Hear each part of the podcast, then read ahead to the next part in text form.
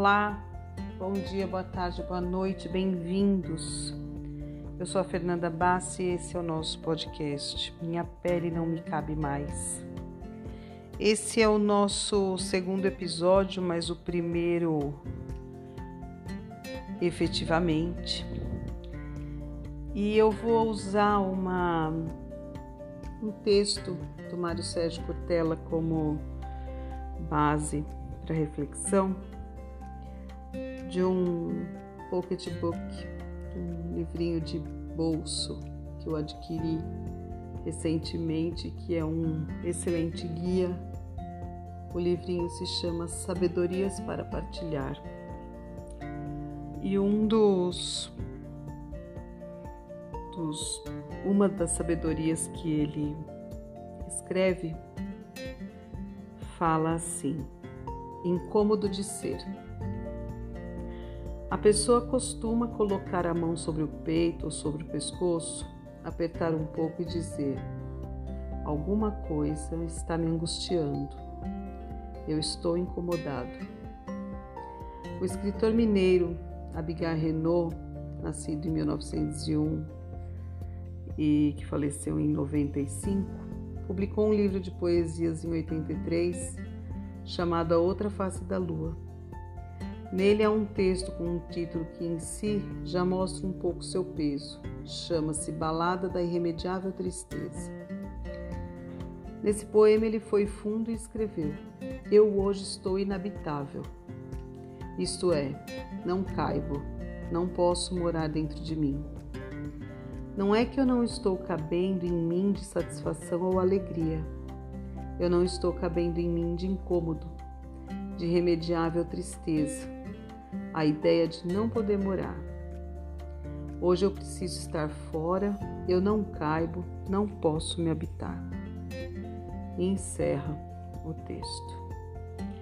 É engraçado que eu abri esse, esse livrinho aleatoriamente e eu nem tinha me dado conta de que havia esse texto aqui e fala justamente sobre o incômodo, sobre não se caber, né? E é a temática desse podcast, não se caber. Quando a gente está profundamente alegre, que a gente quer sair gritando para o mundo que está feliz e, e explodindo de alegria por conta de bons acontecimentos, a gente costuma atrair muito a atenção porque a gente fica radiante, né?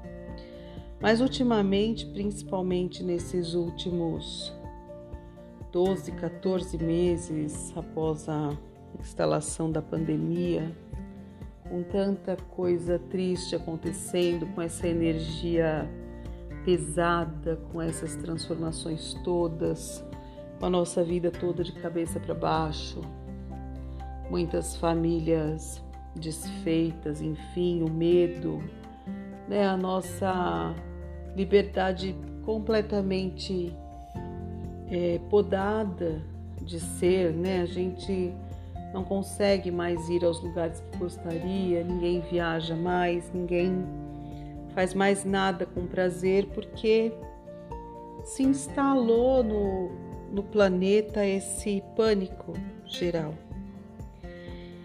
E por conta da pandemia, a gente foi obrigado a estar mais tempo conosco mesmo, né? A, a mergulhar no profundo de nós e se perguntar muita coisa. E o mais interessante disso é que quanto mais profundo a gente mergulha dentro da gente, mais coisas ocultas nós vamos descobrindo e essa parte do não, não querer morar dentro de si, muitas vezes ela vem à tona.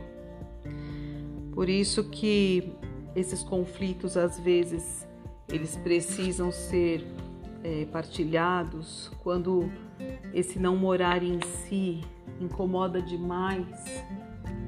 É, a gente deve pensar e buscar efetivamente a possibilidade de uma terapia, de uma conversa de alguma coisa que nos ajude a sair desse pântano, desse lamaçal.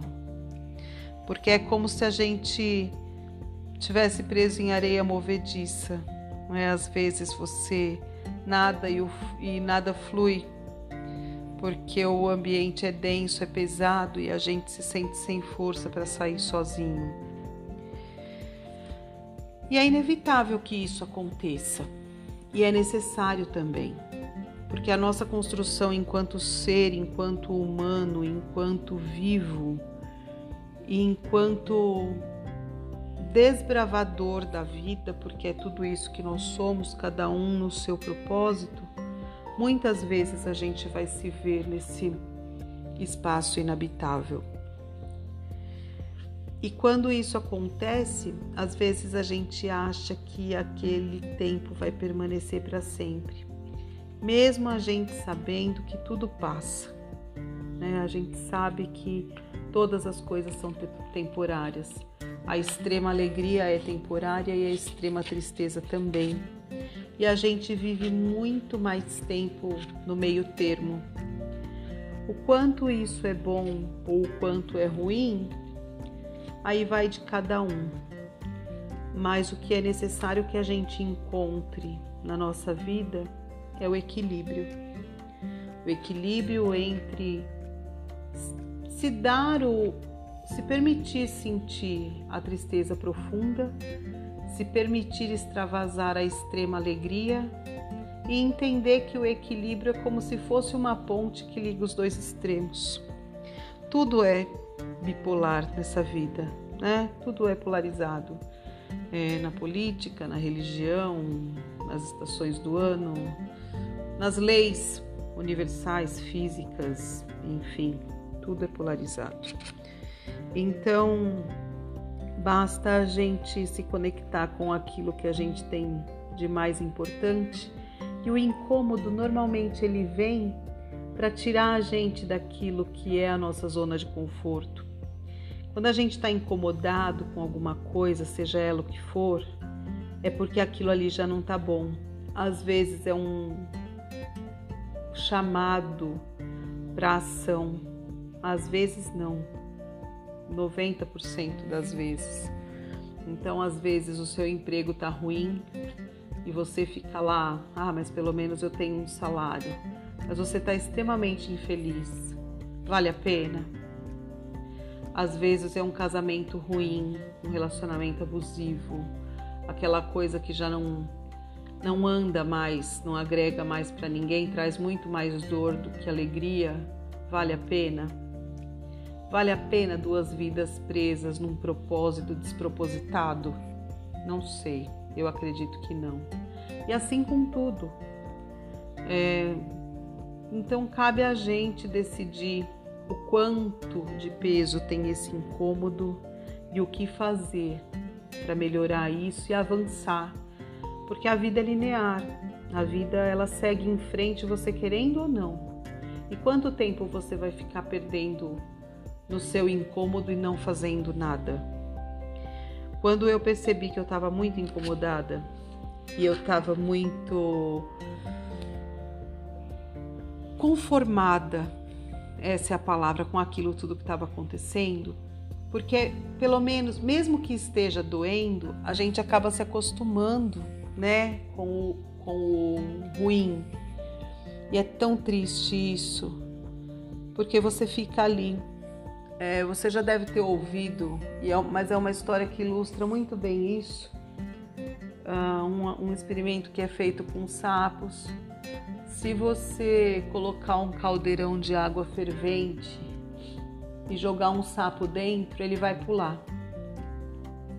Se você colocar o sapo enquanto a água estiver fria e aquilo for aquecendo, ele vai morrer cozido, porque ele se adapta à temperatura que vai subindo e ele não tem força para pular porque ele acha que é normal até o ponto que ele morre cozido.